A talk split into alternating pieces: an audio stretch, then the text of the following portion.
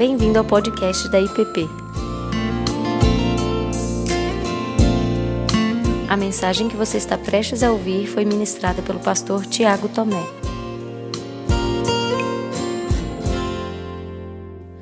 Amém.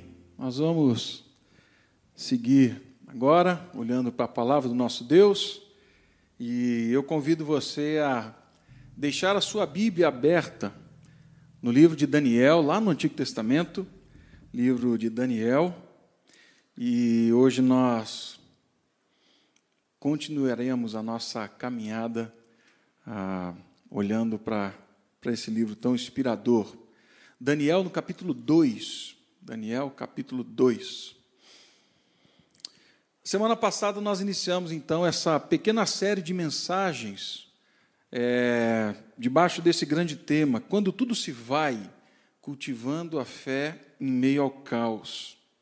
E, e de início eu quero lembrar com você o porquê, qual o motivo, qual a razão de nós olharmos e voltarmos os nossos olhos para uma série de mensagens com esse tema.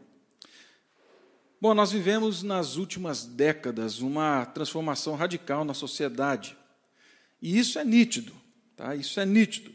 Nós percebemos que no século passado, a geração do século passado, ela, ela recebia uma, uma, uma uh, influência muito grande da cultura judaico-cristã. E veja bem, o que eu estou dizendo não é que a geração passada era uma geração judaico-cristã, mas sim que ela sofria uma influência forte grande na maneira de agir, na forma de pensar, na forma de entender o mundo, a partir da cosmovisão judaico-cristã.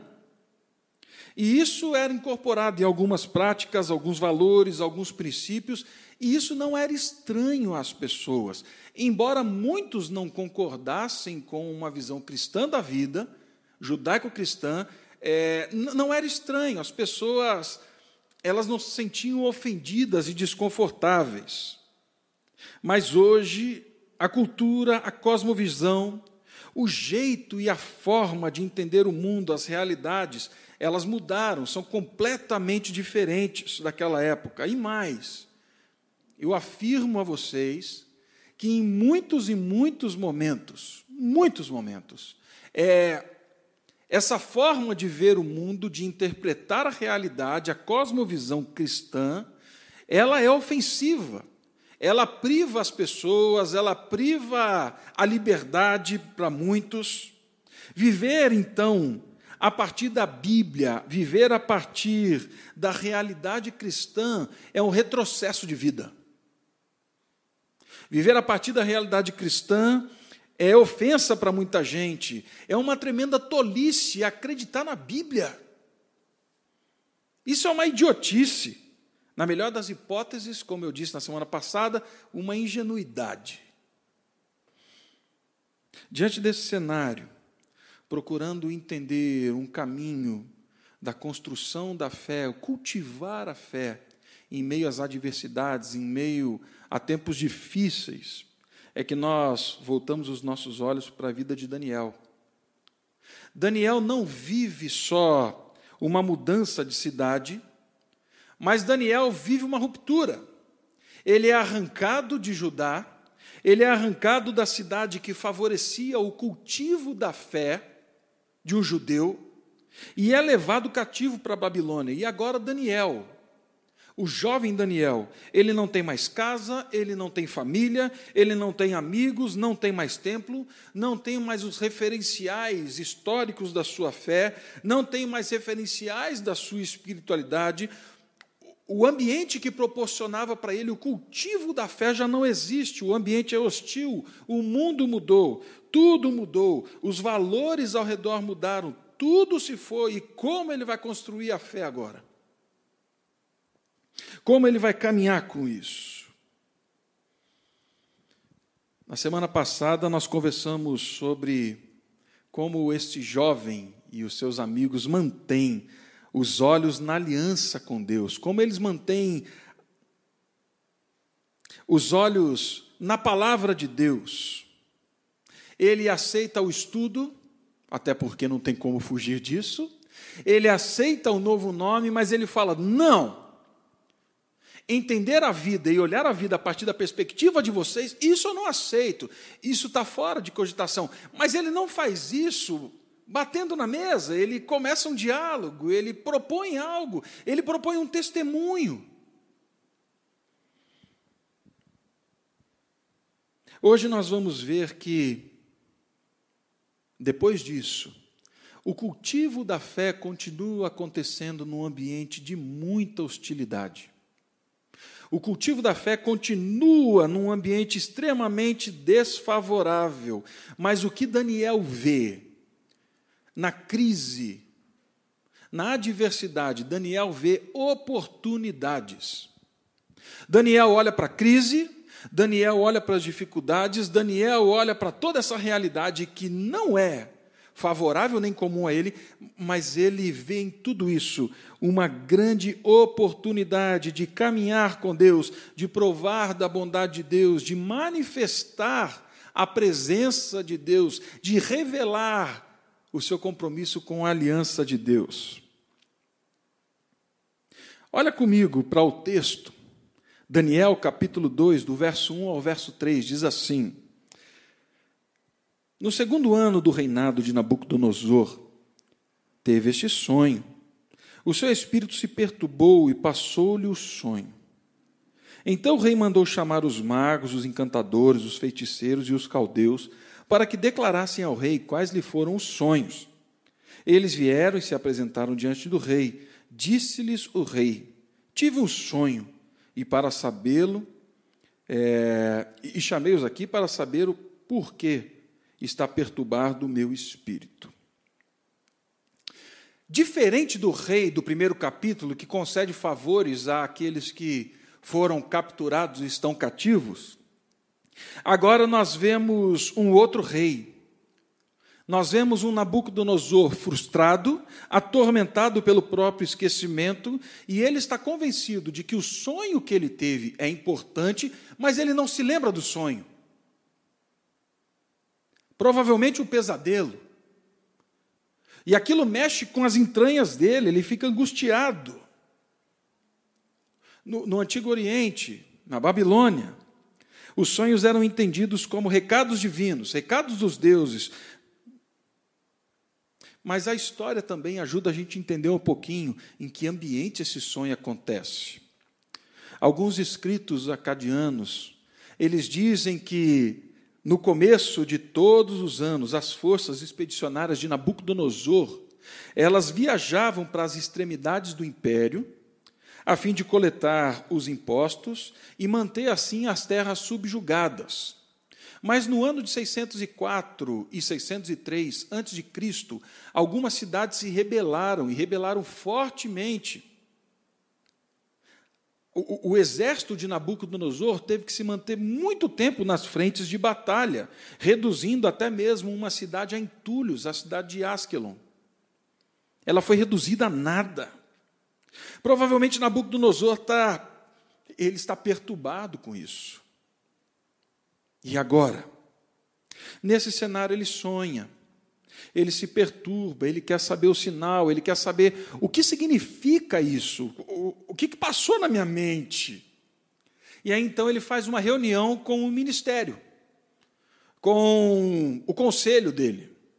Ele chama todos aqueles que fazem parte desse conselho, desse ministério, e olha só quem faz parte desse conselho direto de Nabucodonosor: magos, encantadores, feiticeiros e caldeus. Estes são os que aconselham o rei. Mas aqui nós temos um agravante. E qual é o agravante? Nabucodonosor não quer saber só a interpretação do sonho.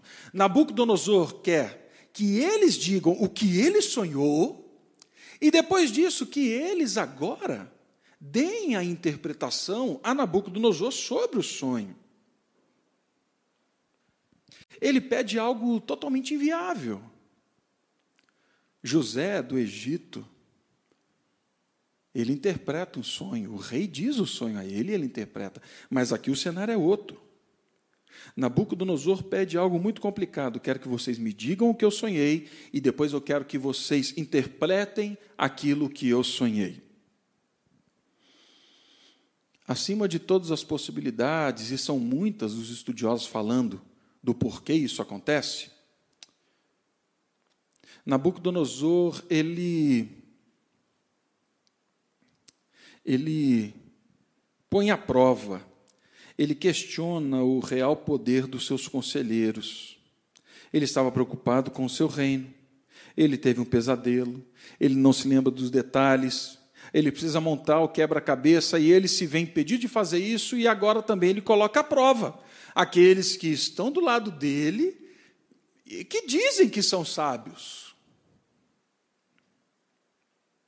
Então, a Bíblia diz, a partir do verso 4, que os caldeus disseram ao rei em aramaico: Ó oh, rei, vive eternamente.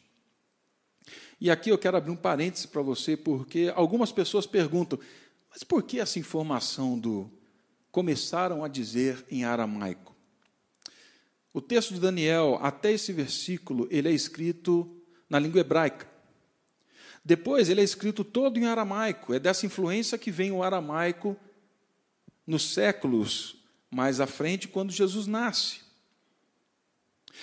Mas por que começam a falar em aramaico? Provavelmente o autor ele gostaria que tudo aquilo que fosse revelado de Daniel sobre o Deus vivo, verdadeiro, que todos aqueles que viviam na Babilônia, e esses magos, encantadores, os caldeus, os babilônicos, todos eles falavam aramaico.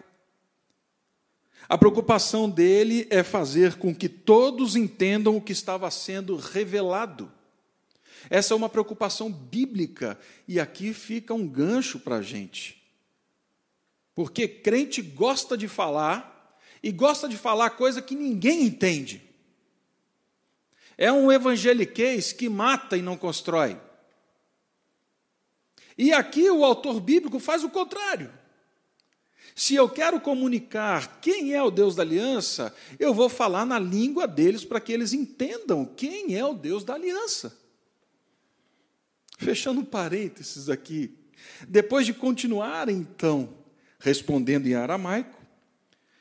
A equipe, essa equipe de conselho, esse conselho do rei, eles ficam confusos, assim como eu e você. E olha só o que eles dizem: Rei, dize-nos o sonho e nós te daremos a interpretação. Não sabendo como responder, aqueles homens dão o que na minha terra nós chamamos carinhosamente de migué é um somebody love. É aquela conversa assim, deixa eu tentar sair aqui de um lado porque agora me apertaram. Com isso, o rei fica extremamente irado. O texto continua falando disso, verso 5 e verso 6. Mas respondeu o rei e disse aos caldeus: Uma coisa é certa. Se não me fizerdes saber o sonho e a sua interpretação, sereis despedaçados e as vossas casas serão feitas montouro. Mas se me declarardes o sonho, a sua interpretação, recebereis de mim dádivas, prêmios, grandes honras. Portanto, digam-me o sonho e a interpretação. Ser incapaz de lembrar do sonho relacionado ao seu reino gera nele uma extrema ansiedade e irritabilidade Segundo a superstição oriental, se um homem não consegue lembrar do seu sonho, é porque o seu Deus está extremamente zangado com ele. E Nabucodonosor está tremendo. Por isso ele pressiona dos dois lados os conselheiros. Se vocês interpretarem, dou bens. Se vocês não fizerem nada, eu mato todos vocês. Diante desse cenário, esses conselheiros eles dizem algo muito certo. Diante desse cenário, eles falam algo muito correto. Eles podem ter errado a vida inteira em tudo aquilo que eles disseram para Nabucodonosor, e Nabucodonosor está desconfiado deles agora. Mas aqui, eles estão certos. Verso 10 ao verso 12: Responderam os caldeus na presença do rei e disseram: Não há mortal sobre a terra que possa revelar o que o rei exige, pois jamais houve rei, por grande e poderoso que tivesse sido, que exigisse semelhante coisa de algum mago encantador ou caldeu. A coisa que o rei exige é difícil, e ninguém há que possa revelar diante do rei senão os deuses, e estes não moram com os homens. O rei suspeita deles, e mais para frente nós vemos isso, que esses homens estão de mau caratismo com ele, estão macumunados para enganá-lo. Mas não, eles estão falando algo real. É verdade. Não há quem possa fazer isso, Nabucodonosor. Você está pedindo algo que passa dos limites. Eles dizem algo para aquele que era o senhor de toda a história, que pode ter enfurecido mais ainda. Rei, coloque-se no seu lugar. Existiram outros deuses mais poderosos, outros reis mais poderosos que vocês, que não pediram isso. Eles falam outra coisa certa. Ninguém pode revelar isso senão os deuses. Mas, em quarto lugar, eles erram feio quando eles dizem que não há quem possa revelar diante do rei senão os deuses, porque os deuses não moram entre os homens. E esse e, e, é, por um lado era uma verdade, porque os deuses babilônicos não moravam entre os homens. Os deuses babilônicos eram deuses distantes, inacessíveis, ensimesmados, que só se revelavam na medida dos seus interesses pessoais e que nada queriam saber dessa realidade. E eles estão olhando por essa perspectiva e falaram: agora, não tem jeito de saber. E aqui eu preciso dar uma parada, meu irmão, porque o mundo em que nós vivemos e a cosmovisão da nossa geração é essa. Um Deus distante, inacessível, em si mesmado, que só se revela na medida dos seus interesses, que nada tem a ver com essa realidade. E mais, diante do cenário da Covid, os contornos dessa cosmovisão se acentuaram. Na pandemia, eles tomaram força, de forma que muitos, muitos que vieram de Judá, como Daniel e seus amigos, em algum momento absorveram essa realidade e hoje, mesmo conhecendo a palavra, suspeitam: será que Deus está interessado nessa história? Será mesmo que Deus mora entre os homens? Será que Ele está preocupado com os homens? Será que Ele está olhando para a humanidade? Percebam onde essa crise levou aqueles homens. Percebam onde essa, essa realidade, esse ambiente hostil levou à afirmação daqueles homens.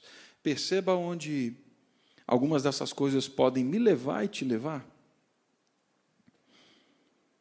Bem, a resposta de Nabucodonosor é totalmente descabida. Verso 12: Então o rei muito se irou, enfureceu e ordenou que matassem todos os, os sábios da Babilônia. Essa ira se estendeu não só para este grupo, mas a todos os sábios que se encontravam no estado de conselheiros na Babilônia. E dentro desse grupo de sábios e conselheiros na Babilônia, quem estavam? Os jovens que haviam vindo de Judá. Daniel e os seus amigos. E o rei fala assim: não quero saber de mais ninguém. Manda matar todo mundo, passa a régua, fecha a conta, manda todo mundo para a fogueira, despedaça todo mundo e sai um decreto, verso 13. O decreto saiu, segundo o qual deveriam ser mortos os sábios. E aí o que aconteceu? A polícia da Babilônia foi buscar Daniel e os seus companheiros para que fossem mortos, verso 13. E aqui, nesse ambiente de, de uma sentença já emitida, por uma realidade que não tinha nada a ver com Daniel e com seus amigos. Veja só o que Daniel faz. Verso 14. Então Daniel falou, avisado e prudentemente, a Arioque, chefe da guarda do rei, que tinha saído para matar os sábios da Babilônia, e disse a Arioque, encarregado do rei: Por que é tão severo o mandato do rei? Então Arioque explicou ao claro a Daniel foi Daniel ter com o rei e lhe pediu que designasse um tempo, e ele deveria, revelaria ao rei a interpretação e o sonho. Daniel não tinha nada a ver com a história desses conselheiros. Ele podia chegar no rei e falar assim: rei, passa a régua na galera, mas a gente não tem nada a ver com isso. Nós estamos quietinhos em casa, pô. A gente continua estudando aí em tudo que vocês estão falando. O que a gente tem a ver com esse negócio? Mas Daniel não age assim. Daniel não age com agressividade, com raiva, com ódio, com hostilidade. Não. O texto diz que prudentemente Daniel sabe dialogar. Ele é minoria na Babilônia. Prudentemente ele pergunta, ele toma a pé da situação. Novamente, o que ele faz no capítulo 1, ele faz aqui. Ele não chega batendo na mesa falando assim: Eu sou da aliança do Deus Todo-Poderoso. Em nome de Jesus vocês não vão me levar. Não é isso. Daniel ouve, estabelece uma conversa. Mais para frente, Daniel se torna inflexível. Nós vamos chegar nesse momento da história de Daniel, mas aqui ele pergunta. E algo interessante acontece, porque eu e você sabemos o final da história. Mas no verso 16, Daniel não sabe o final da história. O rei já decretou a morte. Perceba a atenção no texto, a atenção no ar. E mais, não era só Daniel e seus amigos, provavelmente eram muitos outros, de muitas nações, que estavam na linha de frente para serem mortos. Enquanto eu estava olhando o texto, eu fiquei pensando que alguns cristãos até olhariam para esse cenário aqui e falariam assim: ah, é um mal menor, é um sacrifício. Vai valer a pena matar quatro para depois matar esse bando de feiticeiro, mago. Passa a régua, pode matar. Nós cometemos o sacrifício em nome de Deus. Mas não é isso que Daniel vê. Daniel olha para o caos e vê a oportunidade com sabedoria, prudência e brandura. Ele chama a responsabilidade para si. Ele chama a responsabilidade de ser bênção a todas as nações, o chamado de seu pai Abraão, Isaque e Jacó, ser bênção a todas as nações, ele chama para si, e confiante na aliança de Deus, que lá atrás o abençoou e o guardou. Essa aliança que ele não negociou, Daniel então, ele vai para casa, verso 17, reúne com os seus amigos Ananias, Misael e Azarias, e ora para que pedissem misericórdia ao Deus sobre este mistério, a fim de que Daniel e seus companheiros não padecessem com o resto dos sábios da Babilônia. E aqui iniciam então alguns apontamentos sobre o cultivo da fé nesse contexto extremamente hostil. Primeiro lugar, Daniel tinha amigos espirituais, Daniel tinha amigos de oração, Daniel tinha amigos de joelho, Daniel tinha amigos que se colocavam diante de Deus, se curvavam diante de Deus e clamavam a Deus. Daniel vai ao rei e pede um tempo, volta para casa, reúne com o pessoal em volta da mesa e fala: Bora, galera, bora orar porque hoje não tem chance de colocar uma bola na trave. Tem que ser gol. Porque se for trave, todo mundo morre, não é só a gente. O que me chama a atenção é que Daniel não leva essa carga sozinho. Daniel compartilha o cenário e tudo o que estava acontecendo com seus amigos. E esses amigos que permanecem fiéis à aliança, como nós veremos na semana que vem. Daniel não é o exército de um homem só, não. Daniel se volta a um grupo e nesse grupo ele clama para que Deus ouça e responda a oração dele. Daniel sabia que o desenvolvimento da aliança, do relacionamento com Deus, é algo que acontece no comunitário, e nos momentos de aflição, nós buscamos esses amigos, buscamos essa rede, chamamos os amigos de oração. Esses amigos é quem encorajam cristãos a viverem a aliança com Deus em meio à Babilônia. E aqui eu abro um parênteses, porque você que é jovem está me escutando. Daniel é um jovem. Não espere chegar na velhice para iniciar essa conversa de amigos de oração, amigos espirituais. Daniel é um jovem vivendo tudo aquilo que você não quer viver e tenha certeza, você não quer viver. Ele está vivendo tudo aquilo que você tenta espantar da sua vida. Ele tem todos os motivos aparentes para questionar Deus, mas não. Ele olha para o cenário e fala assim: Deus, o Deus da aliança, me chamou para ser bênção e não foi sozinho. E para caminhar no meio disso daqui tudo, eu preciso de amigos, amigos que estejam ao meu lado. Verso 19: então eles oraram, e foi revelado o mistério a Daniel numa visão de noite. Deus revela o sonho a Daniel depois deles orarem. E não só revela o sonho, como lhe dá a interpretação. E a interpretação clássica, e nós não vamos parar aqui, tá, gente? nesse ponto, porque não é o foco hoje. Mas o sonho revela a desconstrução do reino da Babilônia, Medo-Persa, o reino grego, romano, a ascensão de um novo reino que não teria fim. Daniel está falando do reino que viria, do reino do nosso Senhor Jesus. E isso nós vemos no verso 31 ao verso 45. O que eu quero destacar com vocês hoje é que, junto com as amizades espirituais, no cultivo da fé, na revelação do sonho, nós encontramos também a oração de Daniel logo após receber essa revelação de Deus. E essa oração, ela é a flor, é, ela é o fruto que é colhido da fé. Por esse fruto, a oração, esse fruto, a oração, nós conhecemos a raiz nós vemos como Daniel cultivava a sua fé em tempos difíceis. Se, em primeiro lugar, ele cultivava, mantendo relacionamentos espirituais, amigos espirituais. Em segundo, Daniel tinha uma visão clara da bondade e da graça de Deus. Então foi revelado, verso 19. Foi revelado o mistério a Daniel, Daniel bendisse o Deus do céu, disse Daniel: Seja bendito o nome de Deus de eternidade em eternidade, porque dele é a sabedoria e o poder. É ele quem muda o tempo, as estações, remove reis e estabelece reis. Ele dá sabedoria aos sábios, entendimento aos inteligentes. Ele revela o profundo e o escondido, conhece o que está em trevas e com ele mora a luz. A ti, ó Deus dos meus pais, eu te rendo graças e te louvo porque me deste sabedoria e poder, e agora me fizeste saber o que te pedimos, porque nos fizeste saber este caso do rei. Daniel não permite que qualquer outra coisa, senão louvor e gratidão, tome conta do coração dele.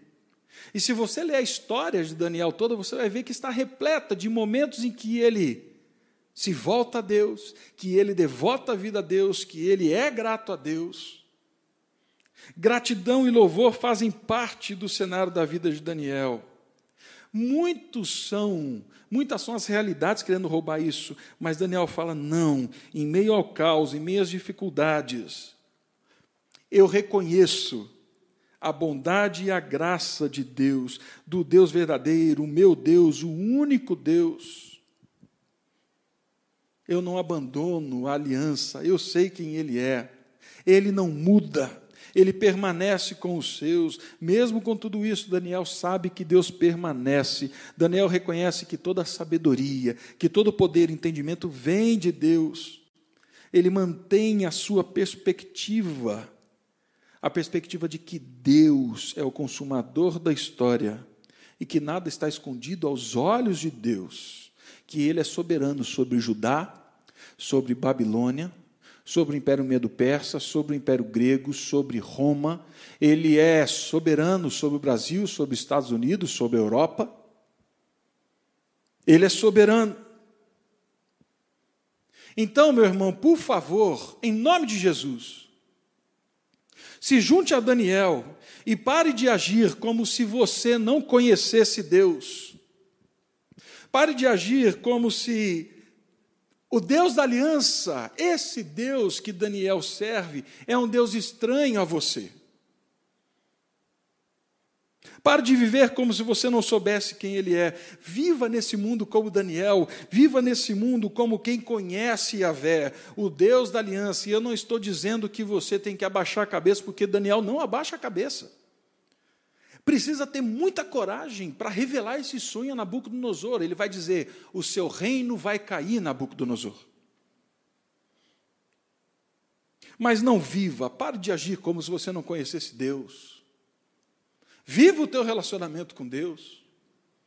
Em terceiro lugar, Daniel tinha uma visão clara, não só da bondade e da graça, mas da presença de Deus entre eles. E isso é encantador. Não se esqueça que a tarefa passada era uma tarefa difícil. Era uma tarefa que os sábios falaram impossível. Ninguém pode fazer isso. Porque só os deuses podem fazer, e os deuses não moram aqui com a gente. Mas eles não conheciam o Deus de Daniel. Eles não conheciam o nosso Deus. Assim, quando Daniel ora e fala com Deus, junto com seus amigos, e Deus responde: fica claro para Nabucodonosor e todos os sábios da Babilônia que o Deus de Daniel é um Deus presente na história. Deus é um Deus presente na história, mas isso acontece porque Daniel sabe que Yahvé é Deus de perto e não de longe. Ele sabe que Yahvé por meio da sua aliança, habita com o seu povo. Ele sabe que Iavé chamou-os para que, por meio dessa presença, eles fossem bênção a todas as nações. Daniel cultiva uma percepção, a certeza da presença de Deus entre eles, mesmo morando na Babilônia. E Deus fala com Daniel enquanto ele está na Babilônia. E mais, o que eles não sabiam e não tinham nem ideia é que seis séculos depois, o Deus de Daniel, o Deus que revelou o sonho de Nabucodonosor e a interpretação, que se mostrou a Daniel, esse Deus próximo decidiu deixar sua glória decidiu entrar na história, que esse Deus viveu, andou, comeu, sentiu as dores deste mundo, porque uma das suas dádivas mais abundantes na história está no seu nome, ele é Emanuel, Deus conosco. Mas não só isso, ele se importa a tal ponto que ele se entregou numa cruz para que toda a dívida do pecado, toda a acusação do pecado fosse apagada por esse sangue na cruz. Daniel, a cada dia, cultiva e cuida para que o caos da Babilônia não lhe roube a certeza de que Deus é Deus presente na história. Por isso ele ora, ele fala com Deus, porque ele sabe que Deus é Deus de perto. Em quarto, e último lugar, Daniel cultiva a sua piedade e responsabilidade para com os outros diante da aliança que Deus o chamou. Daniel, como disse na semana passada, ouviu a palavra do profeta. Daniel ouviu o que o profeta dizia sobre a aliança e de serem chamados para ser bênção a todas as nações. No dia seguinte, ao receber a visão Daniel vai direto a Arioque, que não é o nome de uma pessoa, é um cargo, tá, gente? Ele vai ao chefe da guarda do rei, e a preocupação de Daniel é uma: não mate ninguém, não mate os sábios da Babilônia, me leve ao rei e eu vou dar para o rei o sonho e a interpretação. Daniel está apressado para preservar a vida, e pasme, Daniel está apressado para preservar a vida daqueles que Deuteronômio 18, de 9 a 12, eram vistos com repugnância diante de Deus. Existe algum conflito aqui? Não. A única coisa que existe aqui é um homem entendendo a aliança com Deus para ser a alternativa de Deus para esses que não conhecem Deus. Infelizmente, infelizmente, se fosse hoje, muitos cristãos diriam o seguinte: Daniel, Deus revelou, mas fala o seguinte, irmão, passa o café com calma, senta para tomar aquele café gostoso, passa um pano na casa, depois você passa a roupa, Espera um pouquinho o trânsito da IPTG diminuir. Chega, mas demora um pouquinho, abastece o carro. Deixa um pouco desses miseráveis morrer. Porque quanto menos dele, melhor para a gente. Infelizmente, alguns iriam celebrar pegando placas, indo ali para a esplanada dos ministérios, levantando assim: agora sim a Babilônia é de Jesus, Deus reina, mata mais. Mas Daniel não sai fritando as pessoas. Ele cultiva a piedade e a misericórdia pois o relacionamento da aliança com Deus exigia que ele fosse bênção a todas as nações, a todas as famílias da terra. E nessa aliança, ele deveria revelar que Deus é Deus de perto, e sim, magos, encantadores, feiticeiros se encontram debaixo da agenda da graça de Deus, tanto para que se convertam como para que se tornem desculpáveis da presença de Deus. Mas Daniel está comprometido com uma aliança. Até quando, meu irmão, nós seremos guiados pelas nossas, pelas nossas agendas, pela nossa pretensa e mesquinha vontade pequena de sermos deuses, querendo decidir quem vive e quem morre? E não pelo chamado da aliança, de sermos o bom perfume de Cristo, de sermos embaixadores da reconciliação, de sermos embaixadores de Cristo para que as pessoas conheçam a Deus. Até quando nós vamos querer ver morte e não vida? Daniel quer ver vida e ele está na Babilônia. Assim, encerrando, Vejam nas crises a oportunidade, porque quando nós estamos debaixo da aliança com Deus, as crises se tornam oportunidades para manifestar Deus. Segundo, crie e cultive amizades espirituais ao longo da sua jornada. Com quem você ora, quem ora por você, qual o grupo com quem você compartilha a sua fé, a vida, a história.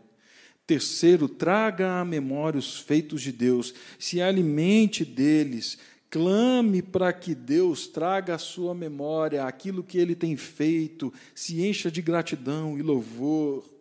Em quarto lugar, quais são os sinais da presença de Deus hoje, mesmo na Babilônia? Que as circunstâncias querem roubar da sua vida. Quais os fatos que você já provou dizendo assim: Ele é Deus, Ele é presente, Ele é bom? Clame ao Espírito Santo para que desvende dos seus olhos e do seu coração essa realidade. E em quinto, cultive a misericórdia e ore pelos seus inimigos. Ore por aqueles que não te representam. Interceda por aqueles que hoje são os mais difíceis e repugnantes aos seus olhos. Ah, pastor, você não sabe o que você está falando. Eu sei, porque é o mesmo desafio para mim. Está achando que pastor não tem essas coisas, meu irmão? Mas ore a exemplo desse irmão do passado. Ore por aqueles que são repugnantes aos seus olhos. Não sejamos Jonas na Babilônia. Sejamos o nosso Senhor Jesus Cristo na Babilônia. Sejamos referencial da aliança na Babilônia. Cultive a sua fé. Tenha amigos. Seja grato. Reconheça a presença de Deus. Se entregue a uma vida de piedade e de misericórdia para com os outros. Você acabou de ouvir o podcast da IPP. Para saber mais, acesse nossa página em www.ippdf.com.br.